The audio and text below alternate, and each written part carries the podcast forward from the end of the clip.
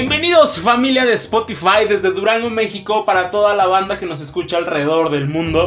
Ya estamos aquí de nuevo en esta que es tu casa, en este que es tu podcast, aquí en Estudio 8396 y sabes qué, ¡súbele cabina!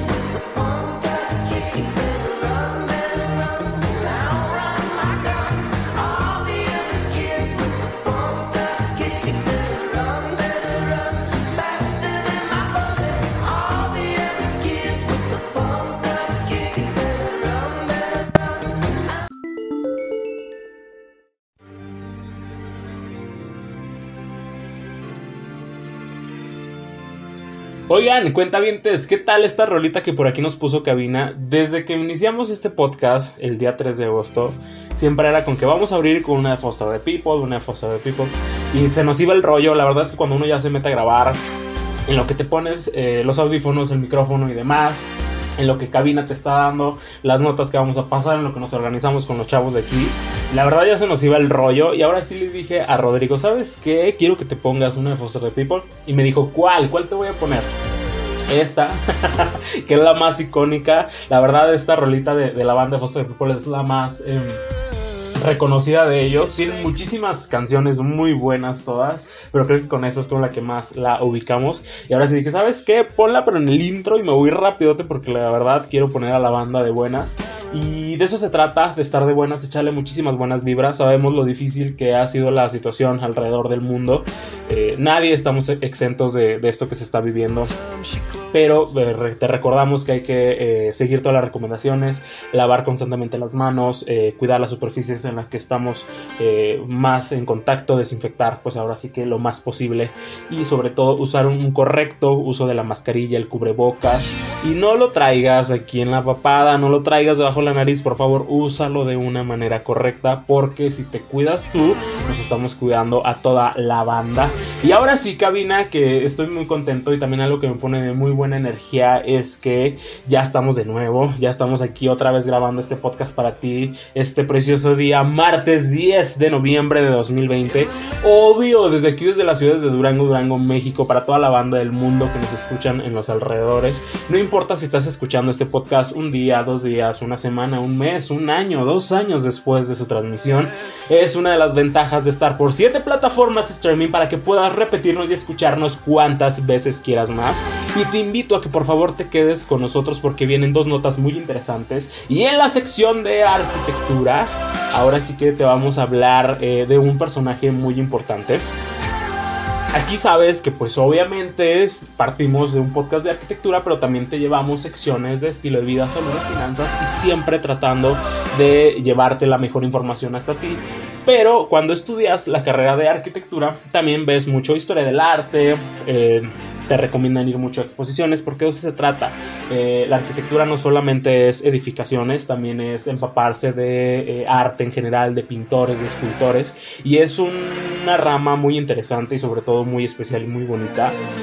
Pero yo te apuesto a ti, cuentamente, que estás escuchando este podcast y a ti te dicen, dime una pintora mexicana. Hay muchísimas muy buenos trabajos, todos de las que han estado anteriormente y de las más actuales, pero todos que dicen primero Frida Kahlo creo que es el primer nombre que a todos se nos viene a la mente. Pues hoy te voy a hablar, no de Frida Kahlo, que súper reconoció su trabajo y esperamos próximamente en este podcast estar hablando un poco más de su historia. Que de hecho la casa que con la que ella vivía con Diego Rivera se las diseñó un arquitecto, Juan O'Gorman que se suicidó por estar enamorado de Frida Kahlo y nunca poder conseguir su amor. Entonces, esa es una historia muy interesante que próximamente te estaré por aquí llevando. Y si no me crees lo que te estoy diciendo, por favor, busca en este momento en tu dispositivo, en tu tablet, en tu celular, en tu Surface, en tu laptop, lo que tengas a la mano la historia, y vas a ver que es verídica. Pero, eh, ya no desviándome tanto del tema, te voy a platicar sobre María Izquierdo. eh, ahora sí que una pintora mexicana que fue la primera mujer en exhibir su obra fuera de México. Si tú dices, oye Raúl, pero ¿quién es María Izquierdo? No la ubico, eh, no logro identificarla. Pues quédate conmigo porque te voy a dar nueve datos que no sabría sobre María Izquierdo y te vas a quedar enamorado de su obra y sobre todo de la historia que esta mujer nos dejó que contar. Y en la sección de estilo de vida y de salud, ¿alguna vez te has preguntado si tú eres el... Ahora sí que suena un poco un poco drástico, pero si tú eres la persona que tiene el síndrome del impostor, si no sabes cuál es el síndrome del impostor, a lo mejor puede que tú lo tengas, te vamos a decir cómo es, a qué se, se, atribuye este síndrome y qué puedes hacer para solucionarlo. Así que por favor, quédate conmigo aquí en este que es tu podcast, en esta que es tu casa, aquí en Estudio 8396. Y sabes qué, cabina, pasamos a los anuncios parroquiales de este día 10 de noviembre de 2020, aquí en Estudio 8396, tu podcast de arquitectura y de estilo de vida.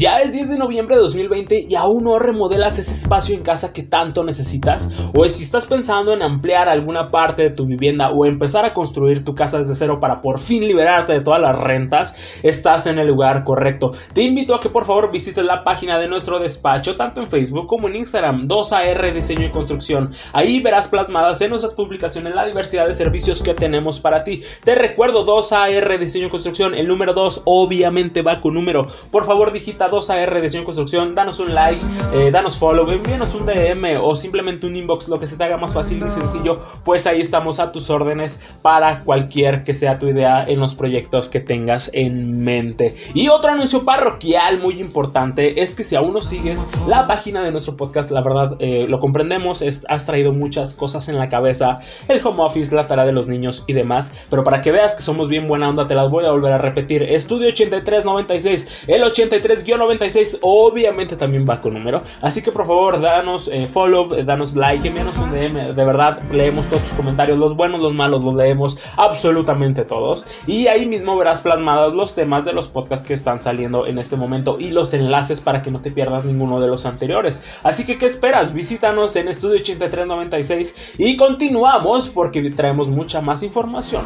para ti.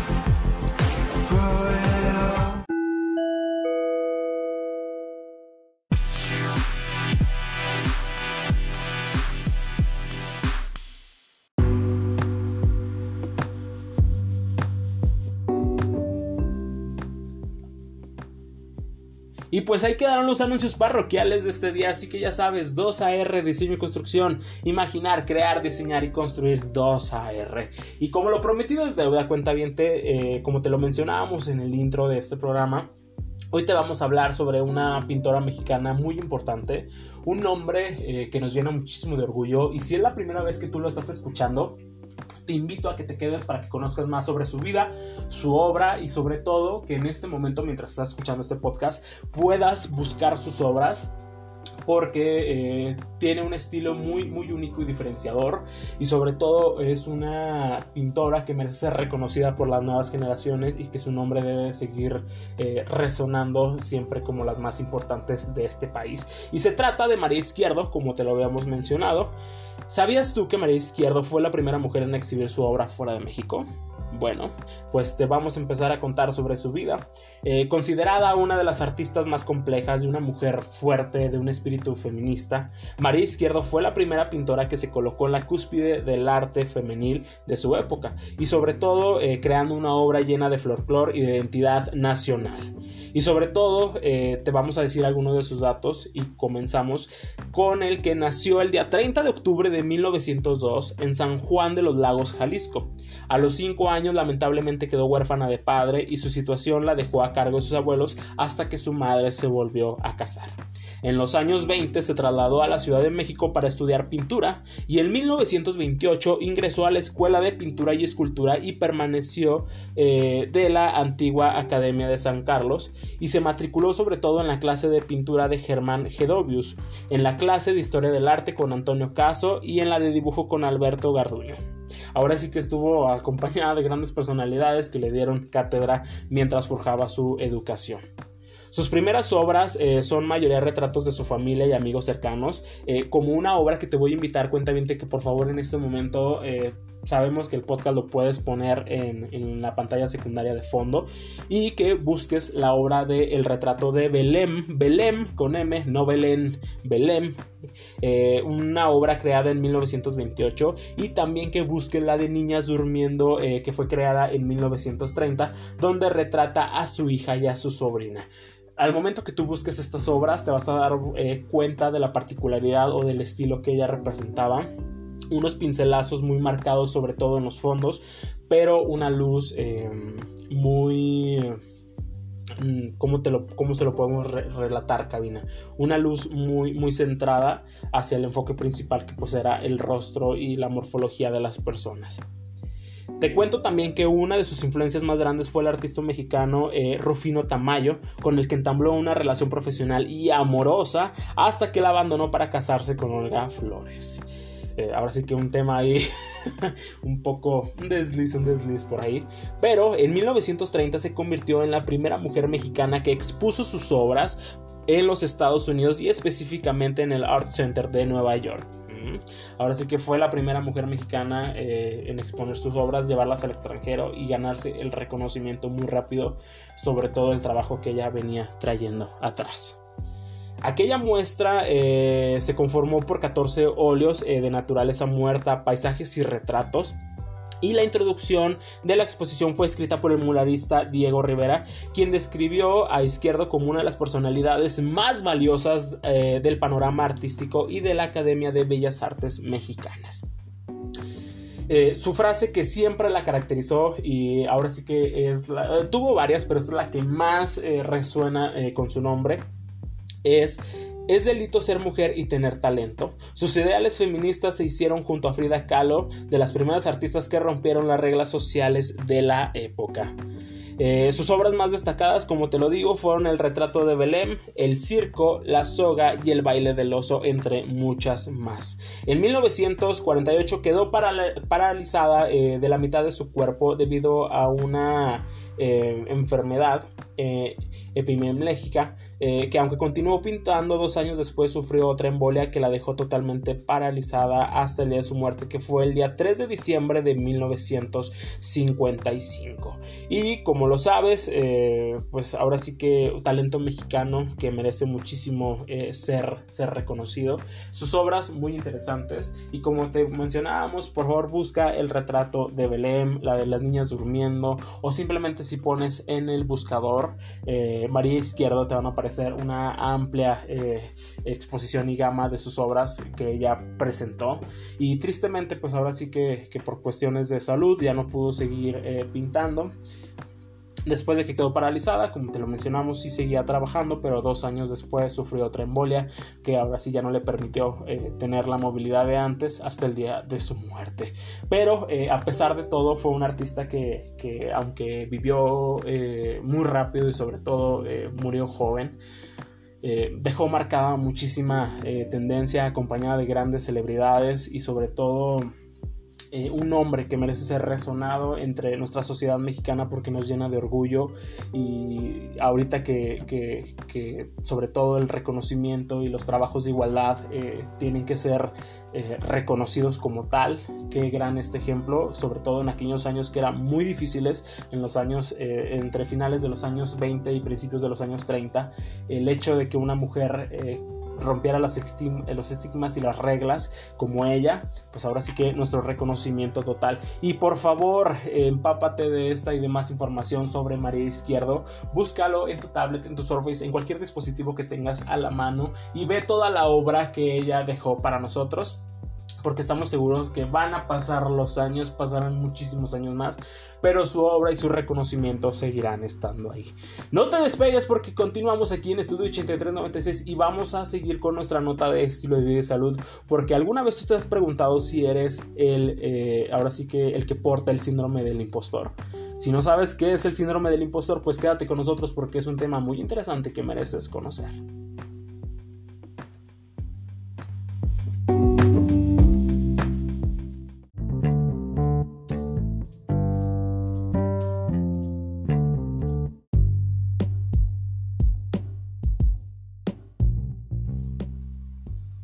Gracias por continuar con nosotros aquí en Estudio 8396 Cuenta Viente. Y viene una nota muy interesante que a lo mejor has escuchado hablar de él o si es la primera vez que estás escuchando hablar de este, este trastorno. Eh, lleva por nombre el síndrome del impostor.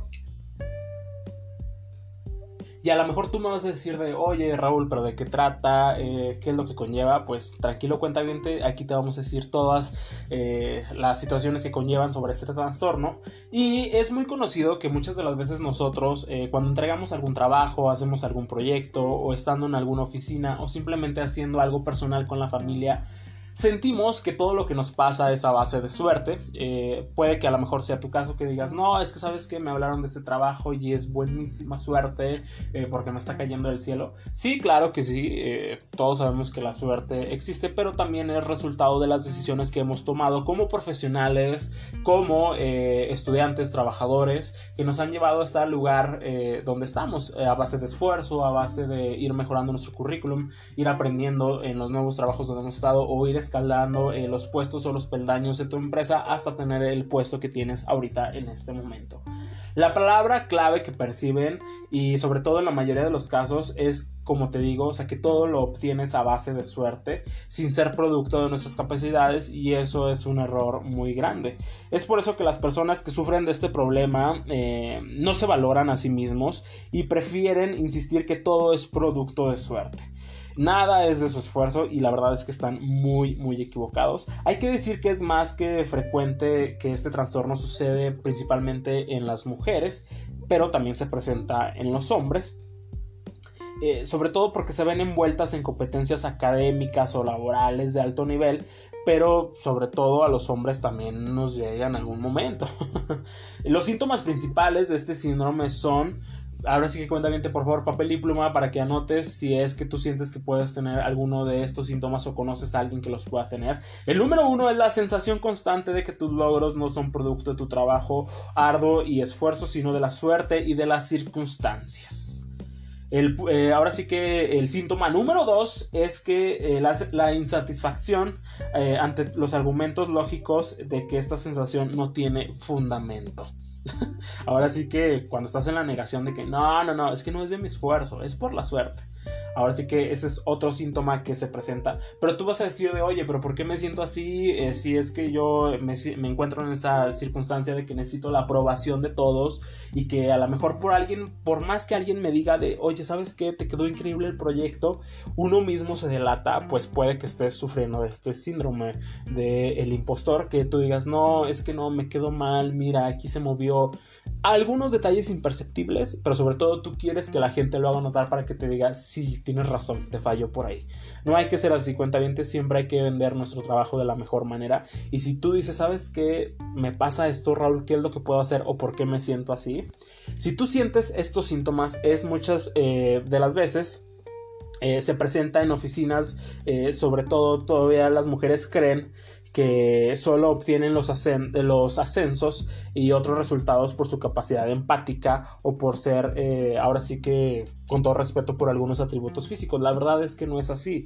Si tú ascendiste en la oficina eh, es por tu capacidad mental, porque saben que, eh, tienes la capacidad de resolver conflictos, de dirigir una oficina, que te lo mereces por tu esfuerzo constante. Entonces recuerda que no porque tú digas, híjole, o sea, es que yo sé que soy muy inteligente, pero me ascendieron por ser bonita.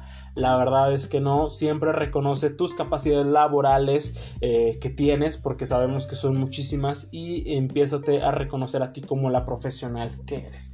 La idea de que las mujeres no están hechas para el mundo de los negocios sigue existiendo y ha sido una de las batallas más difíciles que la sociedad ha empezado por ahorita por toda la igualdad eh, de, los géneros y es por eso que te presentábamos la nota anterior, o sea, de cómo eh, María Izquierdo pudo salir adelante en una época tan machista y por qué ahorita no lo vas a lograr hacer tú, ¿no? Ahorita que ya sobre todo la sociedad tiene el empuje de decir eh, merecemos derechos igualitarios y merecemos trabajos y prestaciones y salarios igualitarios en todo momento.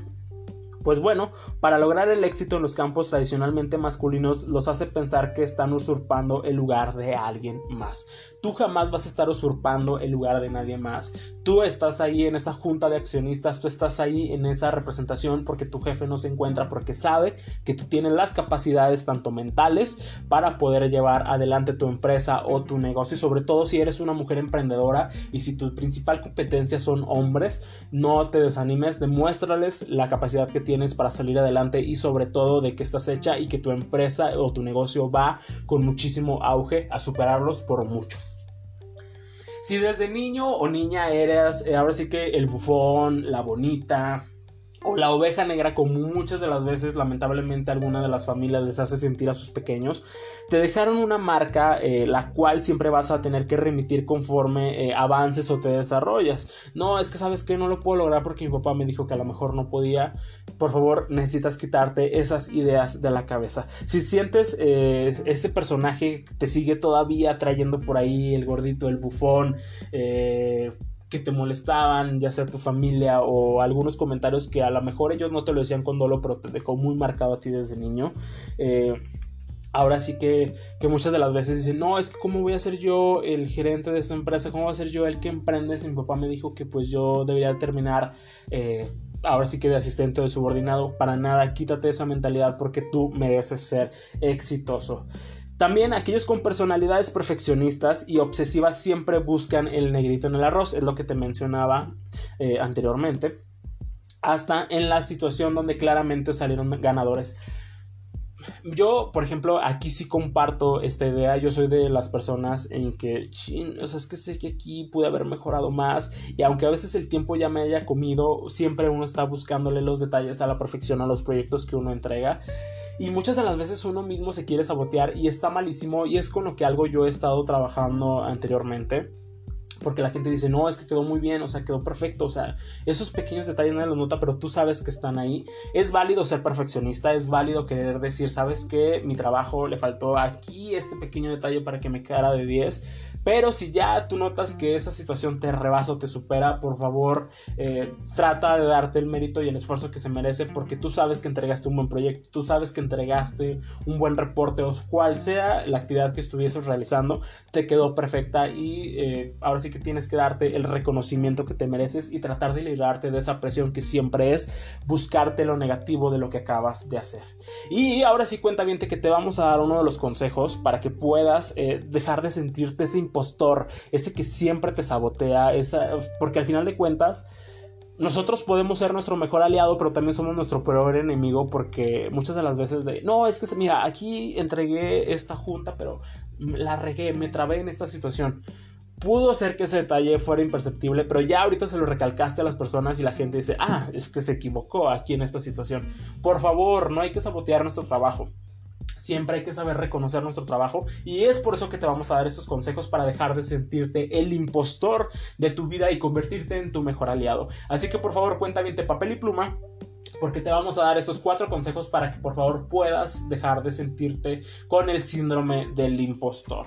Número uno, empieza un registro escrito, literal escrito de tus logros. Si te da flojerita escribir a lo mejor eh, a mano, que la verdad yo lo recomiendo muchísimo porque hay que cuidar mucho la ortografía. Me ha tocado ver eh, profesionales más grandes que yo, eh, algunos otros pocos más jóvenes, con muchísimas faltas de ortografía y acentuaciones. La verdad, a eso habla muchísimo de nosotros. Muchachos, hay que leer mucho, cultivarnos mucho. Sabemos que de repente se nos puede ir un desliz, pero hay que cuidar muchísimo la ortografía. Estamos eh, tan acostumbrados a que el autocorrector eh, te cambie y te modifica la ortografía de cualquier escrito, de cualquier mensaje, que solamente con darle un espacio, aunque tú lo pusiste con S, él te lo pone con C, y así sucesivamente todas las palabras y es por eso que hemos ido descuidando. Pero por favor, empieza un registro escrito de tus logros y trata de recordar desde cuándo deseabas ese logro cómo fue el proceso para obtenerlo. Si tú escribes en este momento,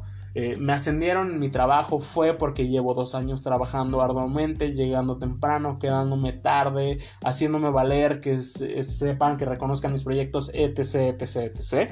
Cualquiera que tú quieras registrar ahí, por favor, eh, regístralo de una manera, ya sea, o si no lo quieres escribir a mano también en algún tipo diario, en tu tablet o en tu Surface, en algún documento, por favor, redáctalo ahí. Mientras haces este ejercicio, vas a ver súper claras todas las dificultades y obstáculos que superaste y que a lo mejor ahorita estás pasando a largo, pero esa situación que te llevó al borde de la desesperación, a lo mejor ahorita ya no la estás eh, contemplando, pero supiste calmarte, supiste relajarte, supiste salir adelante, o ese nerviosismo que tenías antes de entrar a esa junta de consejo, lo superaste, lo lograste y saliste victorioso o victoriosa de esa situación, hay que reconocerlo de que el trabajo arduo que llevas detrás de ello.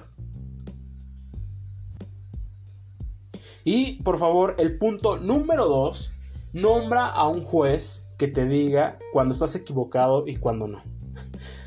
Ahora sí que me vas a decir de, oye, pero como un juez puede ser entre tus amigos o tu familia o tu pareja o alguna persona de muchísima confianza que tengas a tu lado. Em, cada vez que detectes que se activa este síndrome o que sea alguien que admires por su claridad o por su, o por su pensamiento, por favor dile, oye, ¿sabes qué? Eh, por favor, dame una crítica constructiva. Yo sé que tú no vas a mentir, yo sé que vas a decir la verdad. Y si quedó bien, vas a decir que quedó bien. Y si hay algún detalle que corregir, me lo vas a decir. Eh, cualquiera que, que, sea suficiente. Em, para, no decirte esas mentiras piadosas va a ser un buen juez. Y sobre todo que tengan claro lo que necesitas. Porque muchas de las veces puede que tú veas el peor proyecto del mundo pero va a llegar una persona a la cual como te lo digo le tengas la confianza que no te va a mentir que te va a decir mira sabes que te quedó perfecto vas muy bien este detalle te quedó así así así así así así alguien de confianza puede ser como te digo algún familiar algún amigo tu pareja o demás que realmente te diga la situación de cómo llevaste a cabo ese trabajo. El punto número 3 así que por favor es acostúmbrate a pensar, analizar y actuar. Por favor, sigue estas tres eh, reglas. Pensar, analizar y actuar. Ahora sí que deja de pronosticar.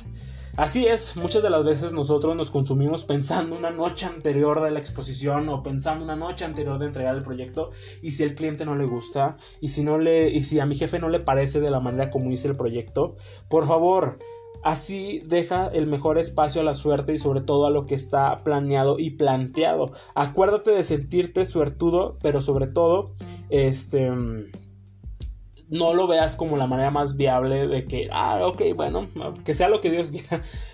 Sabemos que todo también conlleva la suerte, pero también es parte de tu trabajo. No te comas las ansias de estar esperando eh, a presentar ese proyecto que ni te va a dejar dormir, no te va a dejar descansar. Si tú sabes que tienes un buen trabajo, un buen argumento, una buena exposición, haz lo que sepas hacer mejor y es llevar a cabo tu trabajo.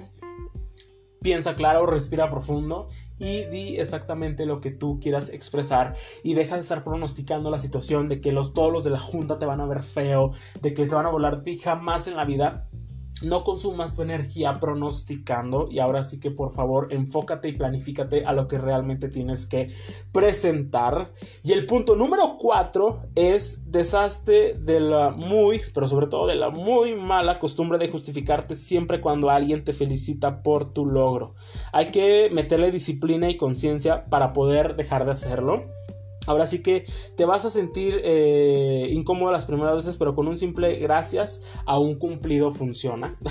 Ahora sí que si no estás acostumbrado a recibir o acostumbrada las buenas críticas, es al principio es raro cuando la gente se acerca y, por ejemplo, gente de mucha confianza que te dice, oye, te quedó muy bien. Y uno así como que, ay, no, ya, de veras, dime la verdad. Si te lo está diciendo, es un cumplido verdadero porque sabe que supiste hacer tu trabajo de una manera increíble y es por ello que mereces ser reconocido. Como te lo digo con un simple gracias y deja de sabotearte. Principalmente te resumo, el síndrome del impostor es sabotearnos a nosotros mismos y no reconocernos, sino darnos el lugar que realmente tenemos. Nuestro lugar que nos hemos ganado eh, a base de esfuerzo, a base de trabajo, con muchísima experiencia, porque al final de cuentas la gente ve solamente el reflejo de donde estamos ahorita pero desconoce los primeros trabajos donde comenzamos, eh, los jefes por los cuales pasamos, que todos tenemos historias godines que contar, eh, jefes a los cuales en la vida quieres volver a ver y jefes a los cuales les tienes muchísimo cariño, sea cual sea tu historia, sea cual sea tu pasado, te recuerdo que el lugar donde tú estás ahorita es porque lo has, eh, has logrado trabajar a base de tu esfuerzo y estamos seguros que vas a salir adelante. Si tú sientes que tienes este síndrome, te lo digo, puedes empezar a trabajar reconociéndote tus esfuerzos, y mediando un juez, como te lo mencionábamos en los consejos ahorita aquí anteriormente, que te diga la verdad y que te diga de, oye, no te voy a decir mentiras piadosas, pero te quedó muy bien, o puedes mejorar en este detalle, y que sobre todo que, ese, que eso que te digan sea justo contigo mismo, porque muchas de las veces eh, las personas que sufren o que llegamos a sufrir de este síndrome del impostor, vemos todo de la peor manera el render me quedó de la peor manera, el presupuesto no me quedó bien, el formato no me gusta y a lo mejor tú llegas y lo presentas y es el trabajo perfecto para tu jefe y antes de que tu jefe te permita felicitarte tú ya te estás diciendo, es que aquí me falló este detalle, la iluminación no me quedó correctamente y tu jefe después o antes de darte esa felicitación él dice, híjole, no, bueno, pues yo también ya, ya le empiezo a ver también los detalles. No seas tu peor enemigo y conviértete en tu mejor aliado. Así que, ¿por qué te parece, cabina? El síndrome del impostor, hay que trabajar muchísimo en ello. Y si crees que no puedes eh, trabajar por tu propia cuenta, te recuerdo, hay muchísimos especialistas que nos pueden ayudar, no pasa nada, todos hemos pasado por terapias por diferentes temas y es muy muy bueno el, platicar con un especialista sobre lo que nos ha pasado y puede que a lo mejor traigamos algo por ahí de nuestra infancia, de nuestra adolescencia o a lo mejor de nuestro pasado más reciente que nos anda por ahí moviendo algo de repente, así que por favor siempre hay que trabajar en nosotros y comenzar eh, por nosotros porque al final con los únicos que contamos siempre vamos a ser nosotros mismos. ¿Qué te pareció Cabina la nota de estilo de vida con este que es el síndrome del impostor. Continuamos aquí en Estudio 8396, así que por favor no te despegues porque venimos con más información para ti.